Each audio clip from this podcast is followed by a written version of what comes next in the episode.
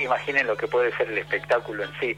El próximo sábado, pasado mañana en el Paseo de la Plaza a las 23, vayan porque lo van a pasar realmente muy bien.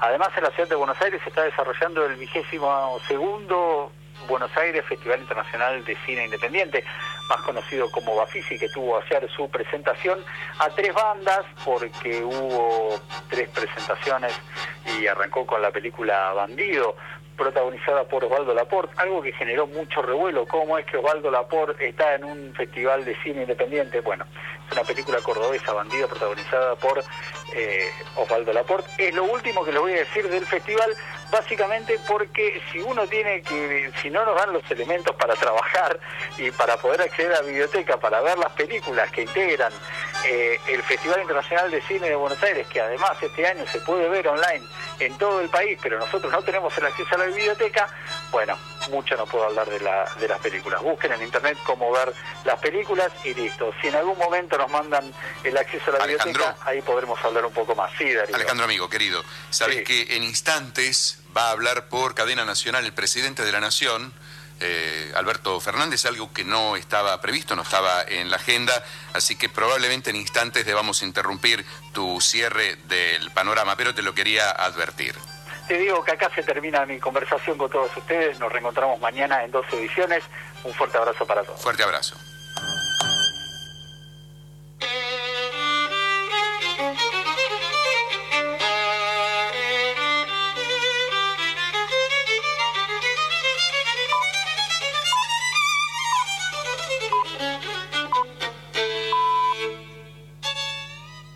La Radio Pública Nacional 95.1 FM. Programación Nacional. La Primera Nacional, el primer programa de la mañana que te cuenta las noticias del día, con buena música y la compañía de Ramiro Fabiani. De lunes a viernes entre las 7 y las 9 por la M560, la radio pública de Bahía Blanca.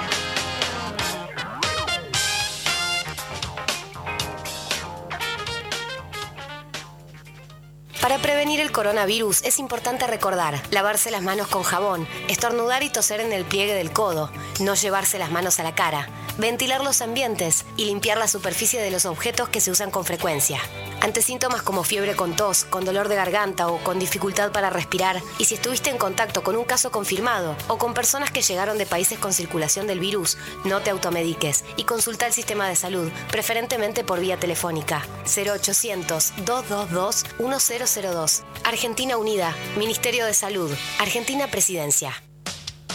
País de la pelota. Soy Osvaldo Santos, campeón de Copa Libertadores e Intercontinental jugando para Boca. Radio de Atletas. Pero mi corazón estará en mi querido huracán de Ingeniero Guay y en la Liga del Sur de Bahía Blanca. Desde Bahía Blanca aportamos la Liga del Sur, la más antigua del interior del país.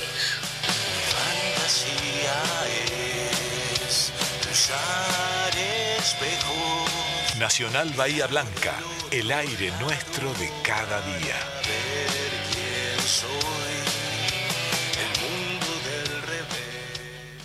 Estás en Nacional FM 951. Nacional, la radio pública. One, two, three, four. Hasta las 22, Juli y Vicky te acompañan con la lectura y el análisis de novelas, cuentos, poesías y otras expresiones literarias, con música que se desprende de los libros, datos curiosos y entrevistas a escritores. Escucha a las ñoñas por Radio Nacional FM 95.1. Et quand la je veux un de chez Dior.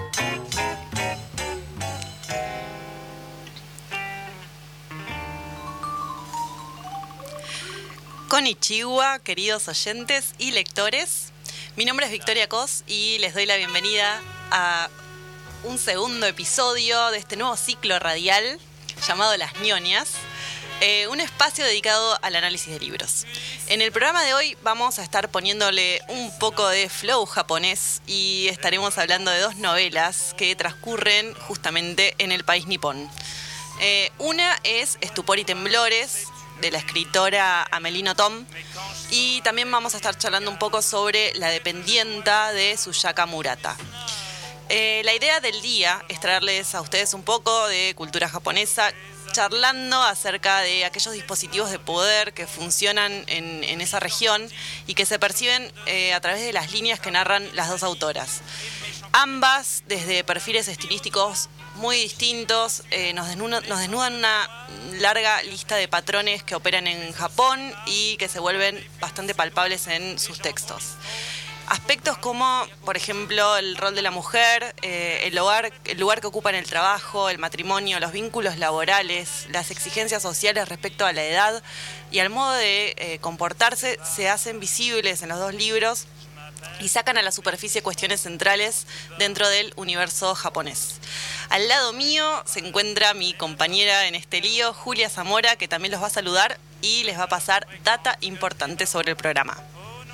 Konnichiwa, watashi wa no nomae Julia desu. Muy bien, Ahí Juli dije- sabe japonés. Hice un pequeño curso de dos meses. eh, eso sería, hola, mi nombre es Julia. Muy bien. Bueno, quería agradecer primero a todas las personas que nos escucharon el programa anterior, que fue nuestro primer programa.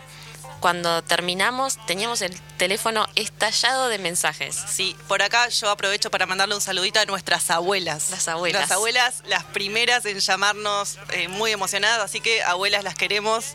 Hermoso fue. Había gente, una persona escuchando de Estados Unidos, quiero decirlo Vamos, eso. internacionales, favor. esto. Todo gracias al link para poder escucharlo. Eh, después nos escribieron, bueno, muchos diciendo que iban a leer la novela, que les gustó la música que pasamos. Para eso también vamos a avisar que en nuestro perfil de Instagram, que es arroba las.nionias con n sin ñ, porque no hay ñ en Instagram, ahí estamos subiendo los programas anteriores, eh, porque los estamos subiendo a Spotify, y también armamos una lista donde ponemos todas las canciones que pasamos en los programas, porque ñoñas somos, y entonces, Orgullo. claro, todos los que quieran y dicen, wow, este tema me gustó, ya hay una lista donde están todos esos temas para escuchar. Excelente. Bueno, voy a decir el número de teléfono también por si quieren mandar un mensaje. Perdón que la vez pasada estábamos tan nerviosas que ni lo revisamos y cuando terminamos había mensajes muy lindos de amistades. El número es 0291 510 0798. Y además quería agregar que no sé si se dieron cuenta, pero el programa anterior fue eh, un, un homenaje secreto al Diego, porque yo me la pasé diciendo eh, todo el tiempo, la En muletilla. Era intencional. Era intencional, era, era, en realidad sí, era una intertextualidad. Claro. Quería ver si se daban cuenta. No era Y- que estábamos nerviosas. No, para y- nada. No, no, fue No. un guiño. Fue un guiño, tal Exacto. cual. Así que quienes se dieron cuenta, muy bien. Si, si, si vuelve a ocurrir, los cuentan y cuantos haya por programas después nos dicen. Eh, contémosle a, a nuestros queridos lectores cuál va a ser el libro de la semana que viene. Así, si quieren, se pueden ir poniendo al día. Claro, la semana que viene vamos a estar leyendo Sumisión de Welbeck.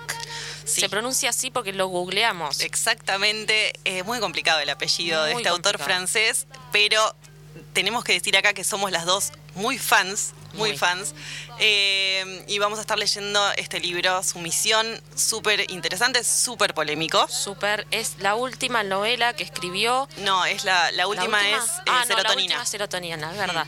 Es- serotonina es la última, esta es la anteúltima y eh, tiene bastante que ver con el episodio de Charlie Hebdo, tiene ahí... Sí, sí, sí, es, como te decía, bastante, bastante polémica, hubo mucho revuelo con el tema de ese libro. Ya les vamos a estar contando todos los detalles en el programa que viene. Si les interesa y no conocen a este autor, se los recomendamos muchísimo. Eh, y bueno, repetimos, la novela de la semana que viene va a ser Sumisión. de Welbeck. Sí. Exactamente. Así que si lo quieren empezar a leer, comentarnos cosas que les interesen para que podamos charlar en el próximo programa. Exacto. Los esperamos. Exacto, serán muy bien recibidas. Eh, bueno, como ya les contamos antes, la dinámica es un libro por semana. Eh, avisamos de, de cuál va a ser en redes y por acá, por este medio, obviamente. Eh, si se quieren sumar a esta propuesta espectacular, pero como eh, dijimos la vez pasada, no va, no va a ser ex- excluyente para poder disfrutar eh, los diferentes ciclos. Así Claro, que nosotros tratamos de no spoilear nada por las dudas. Sí, si pero tienen bueno. ganas de leerlo. Exactamente. Mucho, muchos nos dijeron después de la última novela que reseñamos en el primer programa, que fue Vidrio, de Gabriela Borrell y Azara, que les súper interesó y que la iban a, a estar leyendo. Así que esa es la idea, inspirarlos un poco para eh, que lean más eh, y bueno, darles ideas nuevas como para bucear un poco en el mundo literario. Perfecto. Antes de que pasemos a otra cosa, quería pasar un pequeño chivo Sí. eh, de nuestro amigo Rodrigo Caprotti. Con quien estuvimos comiendo un rico asado Un hace rico poquito. asado. Exacto. Sí, Y él va a estar presentando su película que la dirigió Bahía Blanca, sí, basada Sí, en el libro de Martín Coban. Sí. Va a estar en el Bafisi. va a estar en el Bafisi. El tema es que la semana que viene, justo el jueves, en el mismo horario del programa, nosotros igual los dejamos, va a estar eh, pasándose online también a las 21 horas. Así que pueden entrar si quieren a el Instagram de la película que es arroba Bahía Blanca la película y fijarse el tema de las entradas online. Y si no, pueden ir a verla quienes estén en Buenos Aires. Va a estar en Yo el creo que cine. voy a, voy a ir. ¿Vas Justo- a ir? Sí, porque justo estoy en Buenos Aires, tengo un casamiento, así que voy a aprovechar. Pero y... para el jueves que tenemos el programa, no. no, no, no, no, no, no. Yo Después sola vengo, no. No, no, Juli, no te abandono, no te preocupes. Claro, porque va a estar el 25 en el Cine Gomont a las 9 y el 26 a las 19 horas en el Museo Sibori. Así que capaz que vas el sábado. Sí, exactamente. Perfecto. Bueno, así que quienes Le quieran. mandamos una gran, una- unas grandes felicitaciones Claro, a sí, Rodrigo. muchos éxitos y, y- y lo mejor para, para su presentación. Exacto.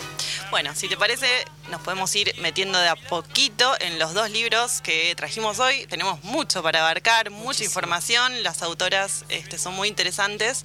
Una en particular es súper excéntrica, Amelino Tom, la señora de los sombreros. Somos fans. Sí, sí, es. eh, bueno, nada, es, es una autora muy, muy reconocida. Eh, ella se reconoce como belga, pero nació en, en Japón. Sí, en Kobe, ¿no? En Kobe, exactamente. Eh, y bueno, en, Kobe, para decirlo bien, en 1967. Eh, es una, un personaje un poco aristocrático.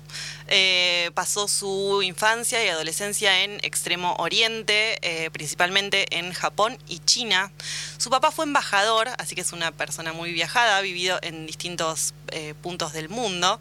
Eh, bueno, es tiene fama internacional, saca un libro por año desde 1992. Estupor y Temblor es la novela que vamos a estar reseñando hoy, es el número 8. Eh, en realidad tiene muchas más novelas que no van a ver la luz. Ella se Claro. levanta eh, todos los días desde las 4 hasta las 8 de la mañana, está escribiendo, eh, eh, escribe muchísimo. Después elige la novela que más le gustó del año, de todas las que, de todas las que escribe, y esa es la que se publica.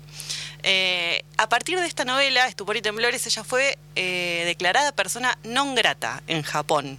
Eh, fue una, una especie de escándalo su retrato sobre esa sociedad, así que este, creo que hasta el día de hoy sigue vigente ese, Claro, ese y, estado. y lo que me mencionabas hoy es que ella, sin embargo, lo escribió con, con el corazón y Con un amor incondicional. Sí, o sea, lo que fue libro- tomado como, como un retrato un poco odioso, en realidad ella al revés. O sea, su intención fue que, que quede muy, muy clara la, el amor Sí, enorme que tiene hacia la cultura Yo nipona. creo- sí, yo creo que ellos, en realidad, nada, ya de entrada que sea eh, occidental no les ha gustado mucho para Mm. que para que vaya a retratar, pero es cierto que a veces eh, en esto de, bueno, Oriente es tan distinto a Occidente que la mirada occidental Mm. Saca a la luz cosas que obviamente ellos no se cuestionan quizás, porque lo viven de esa forma, ¿no? Sí, lo tiene muy naturalizado y capaz que con ojos externos eso resalta o se ve distinto.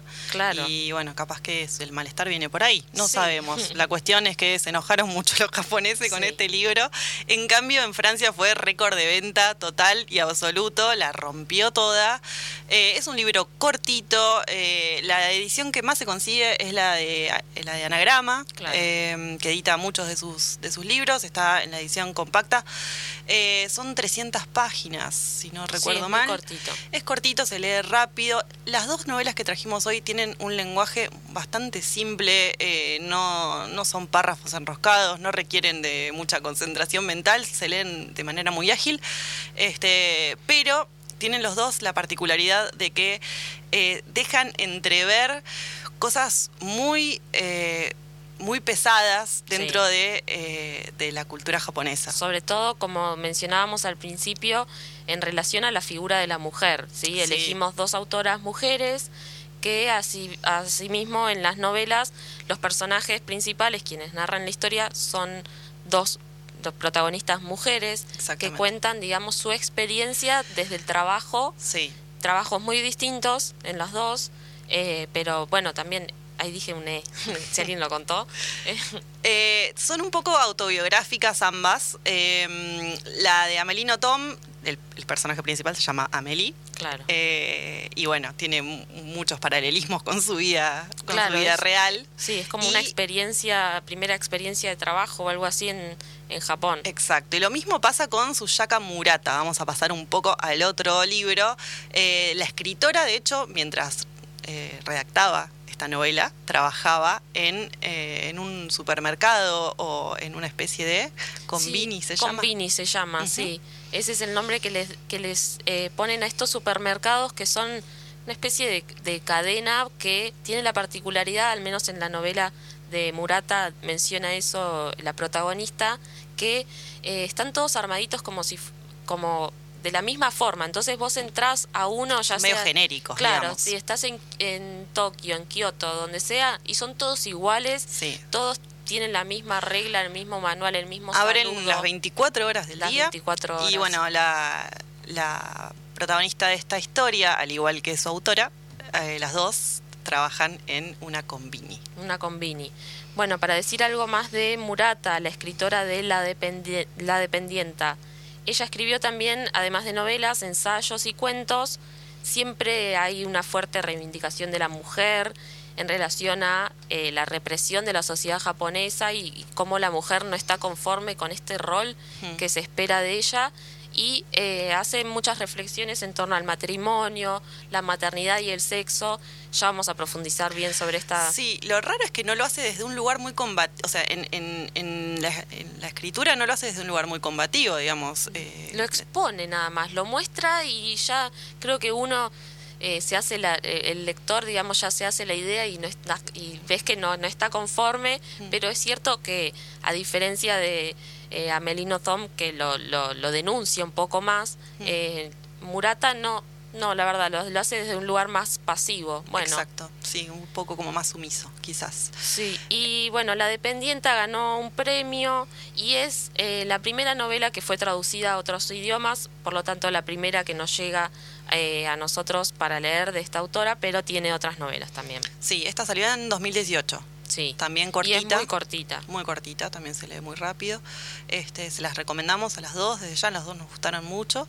Eh, así que vamos a, a escuchar un poco de música y después vamos a profundizar un poco en eh, estas dos, en estos dos libritos.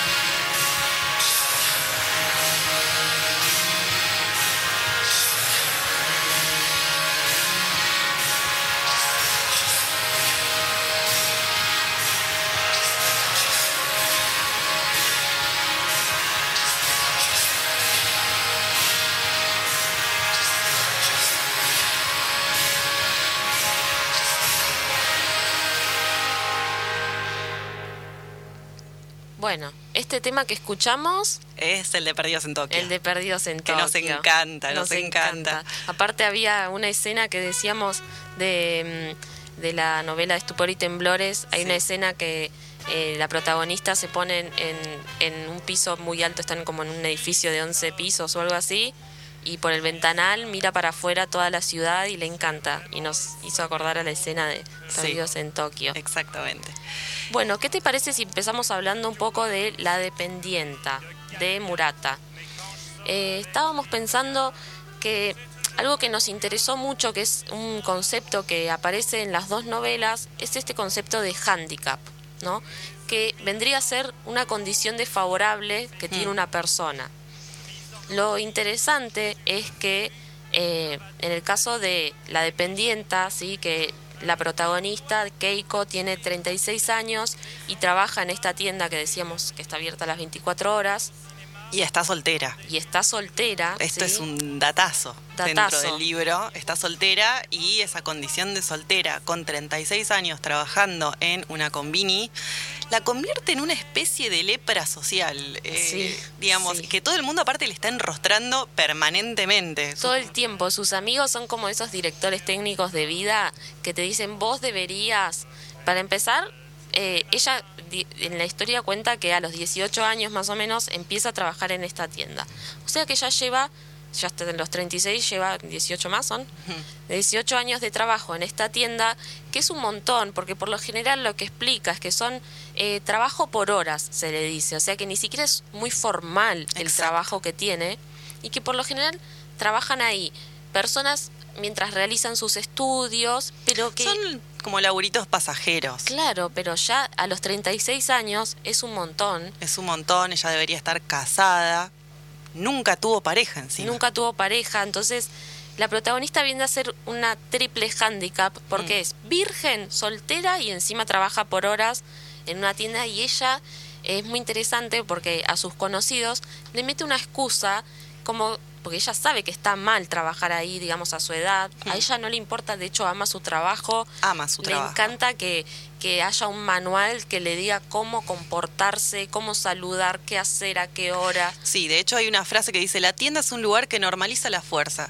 O sea, e- a ella de alguna forma como que toda esa estructura, eh, primero que la, la le permite eh, sentirse parte de algo, porque Claro. ella siente como que no encaja No en la sociedad por todos estos factores que acabamos de mencionar. Entonces esto le da como cierto, tra- cierta tranquilidad. Porque Eh, sabe exactamente qué tiene que hacer, qué tiene que decir, en qué momento. Entonces no hay margen de error, porque no tiene básicamente un comportamiento espontáneo en ningún momento. De hecho, cuando comienza la novela, cuenta un poco cosas de, de, de su niñez, donde ella ya percibía que tenía ciertas cosas que no, no era comparable con el resto, digamos, de sus compañeros de la escuela, o que había cosas que no, no le generaban la sensibilidad que se esperaba de las Sí. personas. Y había como cierta preocupación por parte de su familia con respecto Sí. a estas cuestiones que se lo hacía notar. todo Sobre todo porque la hermana más chica tiene un bebé, tiene marido, todo, o sea, Entonces ella se empieza a dar cuenta que, que bueno, que, que es, ra- es rara o que no, no estaría entrando dentro de los, de los parámetros de normalidad japonés. sí, tal cual. Esto de mundo normal es una idea que está muy presente en, en la novela, eh, porque dice, el mundo normal es un lugar muy exigente, Hmm. donde los cuerpos extraños son eliminados en silencio, las personas inmaduras son expulsadas. Entonces, ella lo que hace para aparentar normal, digamos, eh, es, bueno, que imita mucho, esto decíamos que, por ejemplo, en el espacio de trabajo ve al resto de los que trabajan con ella y Hmm, a sus imita, compañeras. sí, imita su forma de hablar. Por ejemplo, a ella nada le genera malestar. Pero como ve que el resto de la gente está todo el tiempo quejándose, ella se queja, porque parece que queda bien Sí. quejarse. O es se de va- persona normal quejarse. O se va a comprar los mismos pantalones que eh, o, o zapatos que, una compañera de trabajo. eh, Sí. O sea, es la Hace un espía. estudio ahí de Sí. personas. como para tratar de insertarse. Siempre Sí. la, la finalidad es tratar de insertarse. No, no se entiende muy bien si es que para que no la molesten o porque ella tiene una necesidad de eh, pertenecer. Claro, eso le da tranquilidad a ella, la verdad. Eh, después también eh, hay una escena que a mí me causó mucha gracia, que es para, para, para ver hasta qué punto, digamos, ella, cuando le hablan y le dicen cómo tiene que hacer su vida, cómo, cómo, cómo tendría que estar casada, tendría que estar acompañada, que para ella es algo absurdo, no lo necesita, no le interesa y sería como hasta engorroso tener que, que, que vincularse con otra persona. En un momento, eh, el marido de una de las amigas le está diciendo, eh, con mucha euforia le está diciendo, no, vos tendrías, sí, vos tendrías que hacer esto y lo otro, casarte, dejar de trabajar ahí, buscarte otro trabajo. Y la protagonista solo piensa en lo inoportuno que es que eh, este el marido de su amiga esté hablando arriba de la comida y esté escupiendo arriba de la comida. Entonces tiene esa, ese poder también de abstracción, incluso cuando como que se disocia del discurso que le están tirando encima, en donde la están matando. Tal cual. Eh, le están diciendo todos los errores que, tienen para ellos eh, y ella de alguna forma como que se distancia de eso y piensa en otra cosa. Claro, y también tiene una excusa que que, utiliza para, para, para su, gente, su gente de alrededor, que es que ella trabaja en este lugar porque tiene un problema de salud.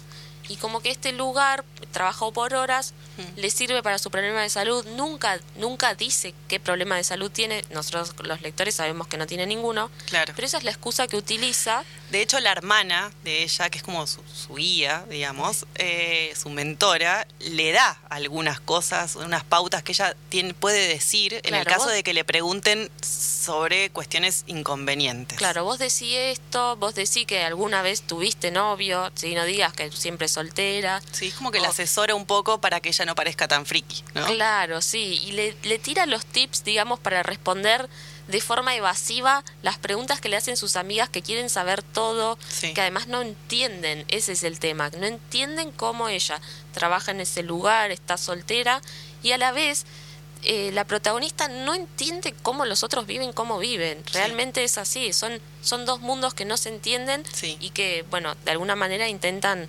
eh, convivir. Exactamente. Y hay una, no sé si ibas a decir algo. No, no, no. Y, iba a pasar al, compañero, que es un... Shiraja. Shiraja, sí. un, otro, otro que también eh, no encaja. Sí. No encaja. Eh, no, el compañero entra, entra a trabajar en la combini con ella. Eh, no le va bien no. No le va bien para nada. Pero porque eh, él no intenta encajar, digamos, a diferencia de ella. Él está más resignado. Sí, no, no sonríe, contesta mal, anda con el celular que no se puede estar en el trabajo ese, eh, se saltea las cosas o dice, cuestiona, eso es algo también, cuestiona por qué hay que hacer esto. Y, y la realidad es que no están ahí para cuestionar, están para acatar órdenes y nada más.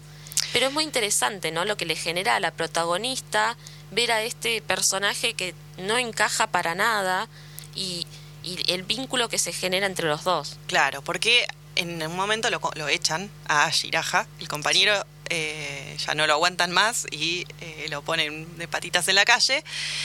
Y ellos que habían formado como una especie de vínculo, eh, deciden, medio por iniciativa de ella, porque él lo ve y le resulta como muy conveniente la situación, invitarlo a vivir a su casa. dice, bueno, vos no tenés dónde vivir, no tenés para comer, no tenés trabajo, venite y convivimos. Y de paso, a los ojos de la sociedad, formamos un vínculo y tenemos, nos, sacamos un peso de encima. Perfecto, como para que no jodan. Claro.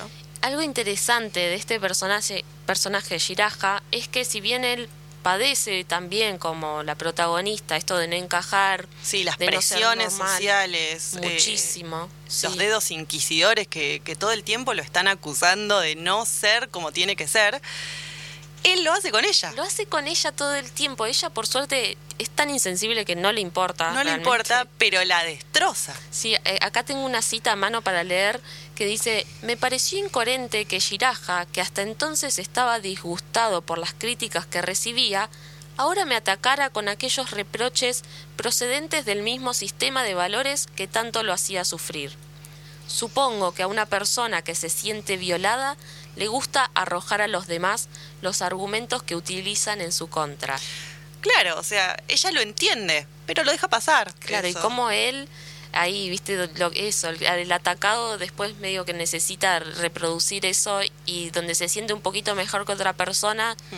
eh, reproduce su, su poder y su violencia sobre otra, ¿no? La cuestión es que lo trae a vivir a su departamento muy chiquitito, el departamento. Él duerme en la bañadera.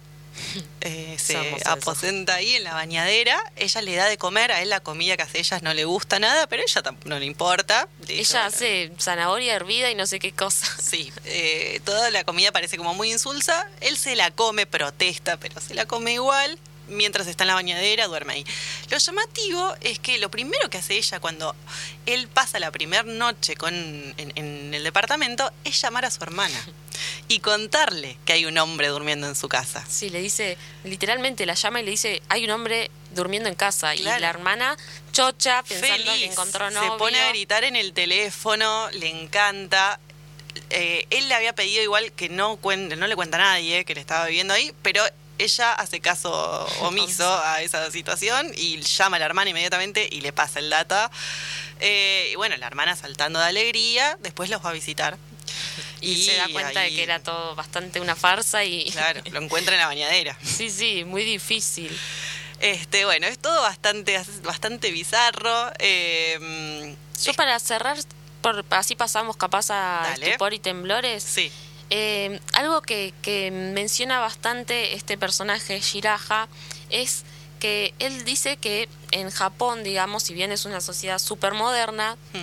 digamos que todavía el manual de personas es igual que en la edad de piedra, ¿sí? Como esto, vos tenés que, tenés que comer, tenés que encontrar una persona con la cual formar una pareja, El hombre tiene que proveer, Sí. la mujer tiene que cuidar y a los, a sus allegados en la casa. eh, sí, y eso lo dice muchas veces, Muchas es muy veces. insistente con eso.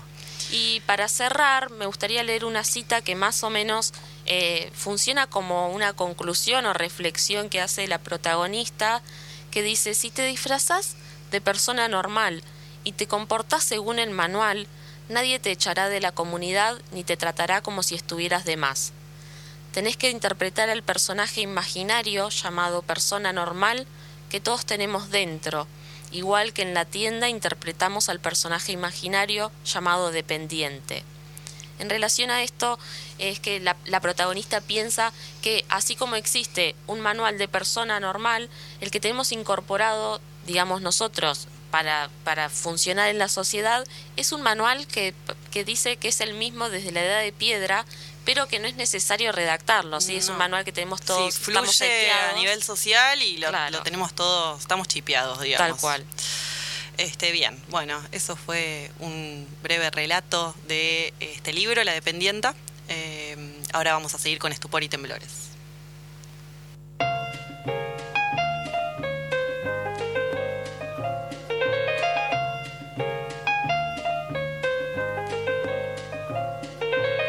Light a feather when I'm floating through, reading through the daily news, measuring the hurt within the golden rule. Centimeters of ether, I'm heating the speaker. Motivational teacher with words that burn people. Singing the headlines, line with discord. It's either genocide or the planet in uproar. Never good. The rules in paradise are never nice. The best laid plans of mice and men are never right. I'm just a vagabond with flowers for Algernon, an average Joe who knows what the fuck is going on. It's the hope of my thoughts that I travel upon. Fly like an arrow of God until I'm like a feather in air. Letting my words take me away from the hurt and despair. So I'm keeping it vertical forever elevator. Riding the escalator to the something that is greater. So I'm drifting away like a feather in air. Letting my soul take me away from the hurt and despair. So I'm keeping it vertical forever elevator. Riding the escalator to the something that is greater. Taking chances, word tap dancing with wolves in the ice arena out there, deep life's ironic, ain't it? Trying to be Dali when I write surreal life, I painted vivid. Habitat crazy, insane. Watching propaganda, six o'clock news and insane. Cultures clash, all black folk and white trash. They rebel in the cyberspace and might crash, dash to millennium, a million miles are running. At the speed of now, bout no return gunning. Rambo style gun, hold child gunning. Ambo plow, two times loud, stunning. Stunning. When they hit ya, lift you off the earth like, hey yo, take you right back to birth niggas wonder why. They might wonder why this shit might happen, but it does.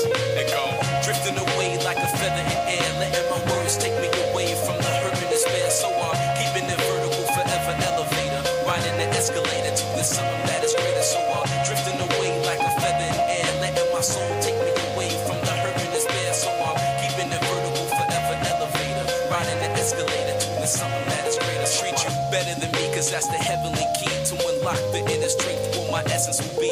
It's the knowledge of self, understanding of the things around me that becomes the wisdom that I need. Living this life to the best of my ability, channeling energy to my thoughts, attain symmetry. Remember me? Because my prose remain gold. I got the gift of gab like them goals. It never ends. I keep it rolling like a cipher. The first caveman bringing fire, innovating it higher. To blast mistakes, I raise the stakes. It's double or nothing in this vacuum of space. I will survive divine to time to cry. Fuck a hole to hide. I'm alive for pride. And I drove the Chevy to the levee, but the levee was dry. Singing, this will be the day that I die. Bueno, acabamos de escuchar Feder de Nujavés y eh, volvemos un poco a Estupor y Temblores, la novela de Amelino Tom. Eh, les voy a, leer eh, un pedacito del inicio del libro como para que tengan una noción del lenguaje con el que Amelie eh, nos introduce a este libro y para que conozcan un poco de qué se trata este mundo. Dice así. El señor Haneda era el superior del señor Omochi, que era el superior del señor Saito, que era el superior de la señorita Mori, que era mi superiora, y yo no era la superiora de nadie. Podríamos decirlo de otro modo.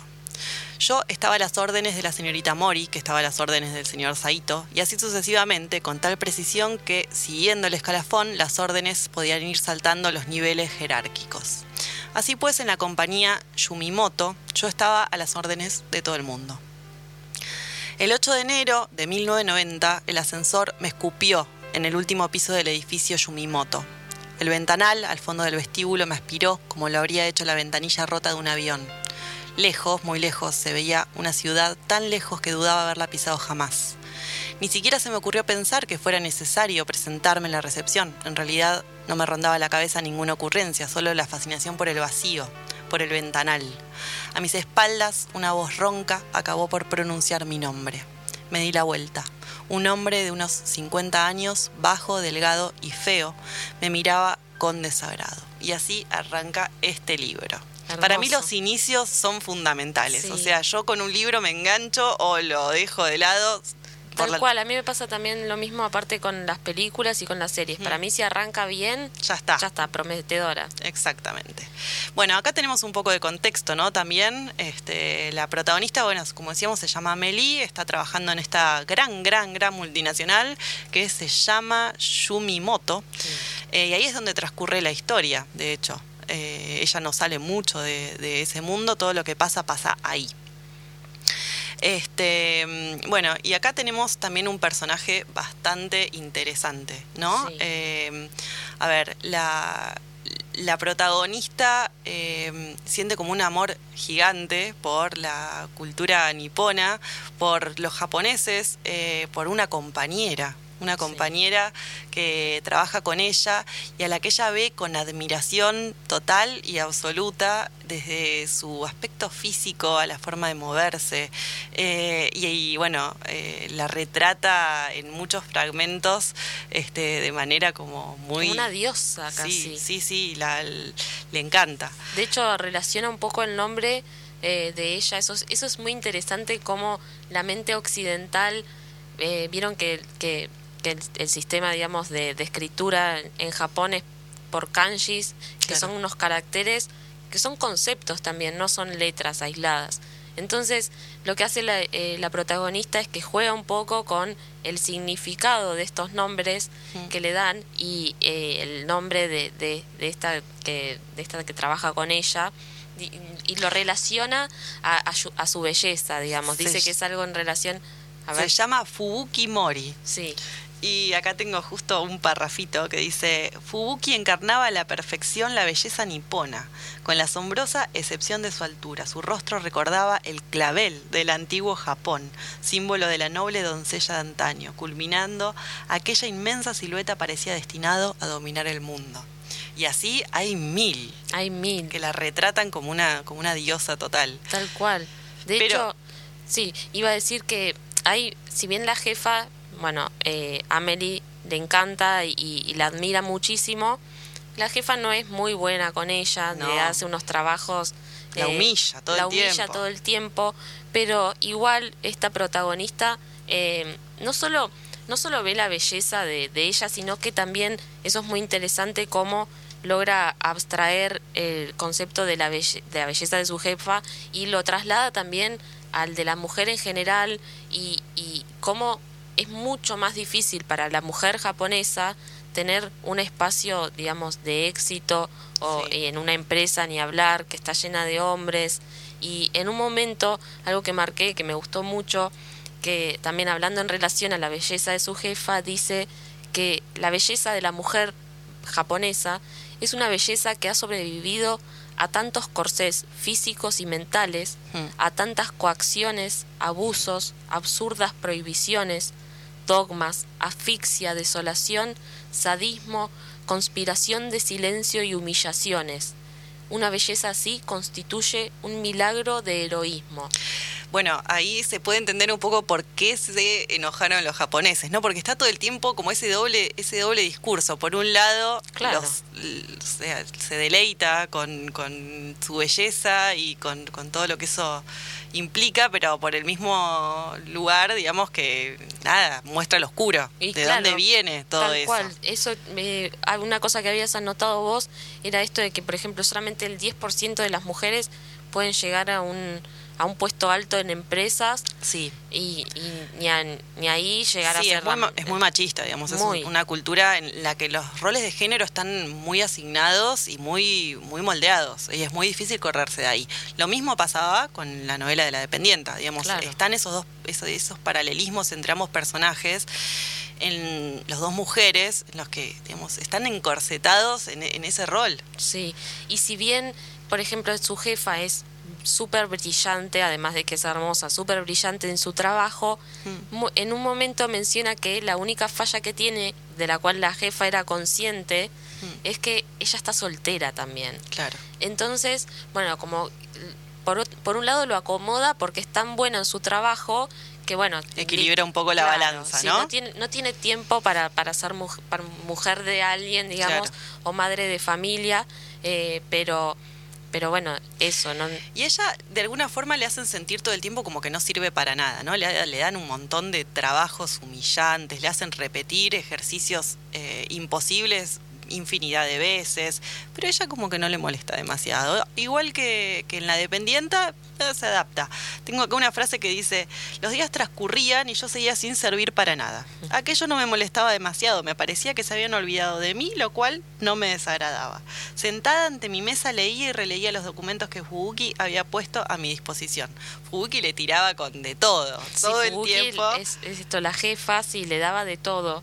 Eh, algo que me parece que, bueno, que también habíamos mencionado en relación a la novela anterior, que es esto del concepto de handicap. En este caso, también está mencionado en esta novela, pero Amelie, eh, el tema es que ella tiene una doble handicap porque es mujer y occidental. Exactamente. Entonces, digamos pues, que por doble por doble partida la, la hacen hacer estos trabajos eh, que son eh, nada humillantes realmente Sí. Eh, ella en un, La aparte quieren volver loca de alguna Sí. forma, pero ella no, no se da por aludida. y les molesta mucho que ella sepa muy bien japonés No, porque exacto. de hecho al principio dice eh, nada más normal que cuando uno empieza a trabajar en una compañía nipona iniciarse en el ochakumi la, la ceremonia del honorable té ya que era el único papel que me asignaban me lo tomé con la máxima seriedad pero si bien ella lo hacía muy bien el resto de los empresarios empezaron a notar que cuando ella está en las reuniones sirviendo el té y todo eso, su carita de que entiende lo que ellos hablan, entonces puedes creer que el jefe le pide que se olvide todo lo que sabe de japonés. Entonces, eh, sí, horrible. Y, y- y es muy, muy interesante como la protagonista dice, tenía que transmitir la sensación de estar ocupada sin que eso significara entender ni una sola palabra de lo que se decía a mi alrededor. En adelante serví las diferentes tazas de café y de té sin la más mínima sombra de una fórmula de cortesía y sin responder a las muestras de agradecimiento de los cuadros. Claro, ella Como que no entiende nada. no, pero al mismo tiempo trata de cumplir. Claro, sí. Este, otra cosa que está muy presente en, en el libro y que, que ella trata de dar cuenta de eso eh, en varias ocasiones es eh, de, de- de- de la potencia económica que es Japón y cómo se nota en, en esta multinacional, ¿no? Hay un, hay un textito que dice, inclinado sobre aquella cifra, sus párpados le impedían percatarse de que la estaba observando. No, perdón. Eh, Este es- acá está hablando de la señora, Ah, de, la, de la jefa. De la jefa. Este, Porque estaba, eso que, eso que menciona en un momento es que lo que más le gusta es cuando la, la ponen a trabajar al lado de la jefa, porque ella en el medio del trabajo se queda mirando admirada, admirada todo el tiempo a, a su jefa. Acá encontré, mirá, dice, en Yumimoto el dinero superaba lo humanamente imaginable. A partir de cierta acumulación de ceros, los importes abandonaban el dominio de las cifras para entrar en el territorio del arte abstracto. Me preguntaba si, en el seno de la empresa, existía algún ser capaz de alegrarse de haber ganado 100 millones de yenes o de lamentar la pérdida de una suma equivalente. Claro, el- muchísima. Sí, o sea, Muchísima plata. Algo que, que porque ella la pone en una parte de contabilidad Claro. y se le mezclan todos los ceros, de repente se vuelve malísima y, y dice que así como existe el analfabetismo para las personas que no saben, digamos, leer y escribir, que ella se consideraba que debería existir el anaritmetismo para definir este peculiar drama de las personas que no entienden bien de números y de no, contabilidad. porque ella, los cables. Claro, es que no- ella es muy intelectual. De hecho, en un momento dice, porque algo que nos llamaba la atención a nosotras es como si bien le dan trabajos súper humi- humillantes y aburridos, ella siempre se lo toma como, bueno, algo nuevo y, y, y en un momento también descansa un poco sobre esta paz que le genera tener un trabajo que es tan automático, digamos, y tan vacío, y dice nada menos intelectual que mi cerebro alcanzando su plenitud entre la estupidez repetitiva. Y dice, creo que ese es el problema de las personas de mi especie. Si nuestra inteligencia no interviene, nuestro cerebro se duerme. De ahí mis errores. ¿sí? Llega un punto que ya cuando llega la parte de contable, llega con el cerebro dormido de hacer 30 copias de café. Sí, la vuelven loca. de café la vuelven loca con, con las repeticiones, sobre Sí. todo. Le hacen repetir los mismos eh, ejercicios una y otra y otra vez y la corrigen eh, con cualquier cosa, Claro, cualquier como si detalle hubiese niño. una forma de- eh, es- específica y perfecta de hacerlo y ella no la está logrando, ¿no? Eso es lo que le marcan todo el tiempo. Y antes de que pasemos a otros temas, Hmm. yo quería mencionar, como dijimos al principio, que íbamos a ver un poco esto de la figura de, de la mujer en Japón, algo muy interesante eh, que destaca Emily, dice, tu obligación es sacrificarte por los demás, la mujer, ¿no? Hmm. No obstante, no se te ocurra pensar que tu sacrificio hará felices a aquellos por quienes te sacrificas. Eso solo les permitirá no avergonzarse de ti. No tienes ninguna posibilidad ni de ser feliz ni de hacer feliz a nadie. ¿sí? O sea, es, es muy fuerte, la Sí. verdad. Y otra cosa, ¿sabes que había notado? Nada, un detalle de, de color de color rojo por Japón, que existe el concepto Anesan Nyobo, que es como una esposa que es esposa hermana mayor, ¿sí? Y tiene un par, dos o tres añitos más que el hombre, y piensan que este es el mejor matrimonio que puede existir porque la mujer tiene un poco más de experiencia que el varón Mm. y eso los hace sentir cómodos Ah. a ellos. Terrible, Todo ¿no? muy- O sea, la mujer a disposición y siempre del hombre. Muy conveniente para el muy hombre. conveniente para el hombre. Tremendo. Eh, después vamos a estar hablando un poquito de algunos eh, datos curiosos sobre Japón. Eh, ahora me interesaría hablar un, un toque de, eh, de esta autora que, como mencionábamos antes, es súper excéntrica este, y tiene algunos detalles de su vida que nos gustaría compartir con ustedes. Eh, bueno, tuvo una relación muy complicada con la comida. eh, dice tener recuerdos de cuando ella era muy chiquita, eh, dos años y medio, en los que eh, ella dice haber padecido una especie de autismo, de los, o sea, que sus padres no se dieron cuenta porque ella era tan, tan excéntrica y tan rara que, bueno, lo tomaron como un- una cosita Sí. más. Este, y que ese autismo se le, eh, se le desapareció, digamos, por un chocolate belga que le regala a su abuela. Esto es lo que dijo. Es muy fanática del chocolate, ¿no? Porque vos, vos contabas esto de que se levanta de 4 a 8 Exacto, tiene que estar en ayunas. en ayunas, pero después se da un gustito de un chocolate y un champagne. Sí, eso lo aprende, eh, como te decía recién, después de un- tener una relación muy conflictiva con, con la comida. Ella sufrió una anorexia muy grave durante la adolescencia. Tiene un libro que se llama eh, Biografía del Hambre, de hecho. Eh, dice que estuvo al, al borde de la muerte. Acá sus papás tampoco se dieron por aludidos, hicieron como si no pasara nada, como si lo de ella fueran todas excentricidades, pero ahí crea esta especie de sistema de recompensas en el que eh, después se, se, Claro, da- se da un poquito, eh, sí, se da un gusto. Este, bueno, como decíamos antes, ella eh, saca una novela por año, escribe un montón. A ver, hay algunas que están buenísimas y hay otras que. Mm, Más flojas. más flojonas, pero bueno, con semejante caudal de Claro, escritura, no, digamos. todo no puede ser bárbaro. Exacto. Este, ¿qué, ¿Qué pasa con los libros, no? Que no se publican.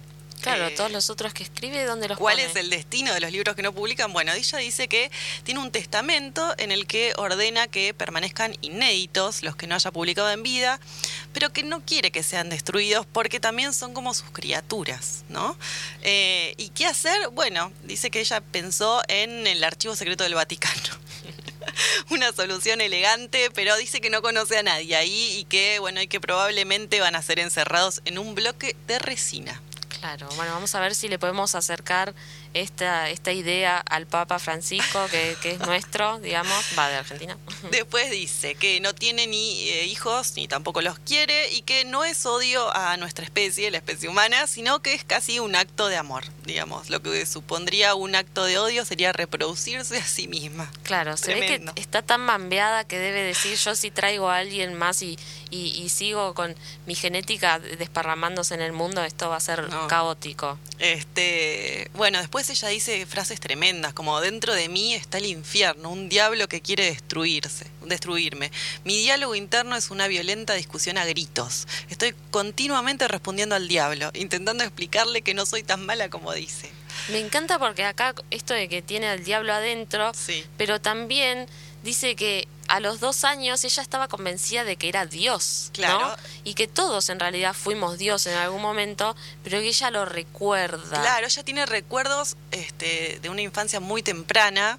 Eh, acá, de- para mí, yo de los dos años y medio no me acuerdo nada. Acá Juli, cuando estábamos charlando del tema, dice que tiene recuerdos en el vientre de su madre. Así que la superó a Meli. Sí, la superé. Más excéntrica que Amelie. Eh, dice que ella escribe para soportar la vida y para soportarse. Dice, vivir dentro de mí es terrible. Pobre Amelie se quiere arrancar la cabeza. Este, bueno, nada, tenemos un montón de datos más, pero no nos queremos extender este, con, con sus, con sus características. Si quieren la pueden googlear, es súper interesante eh, como, para, como para adentrarse un poco en su universo. Este, y bueno, nos vamos a hacer una pausita.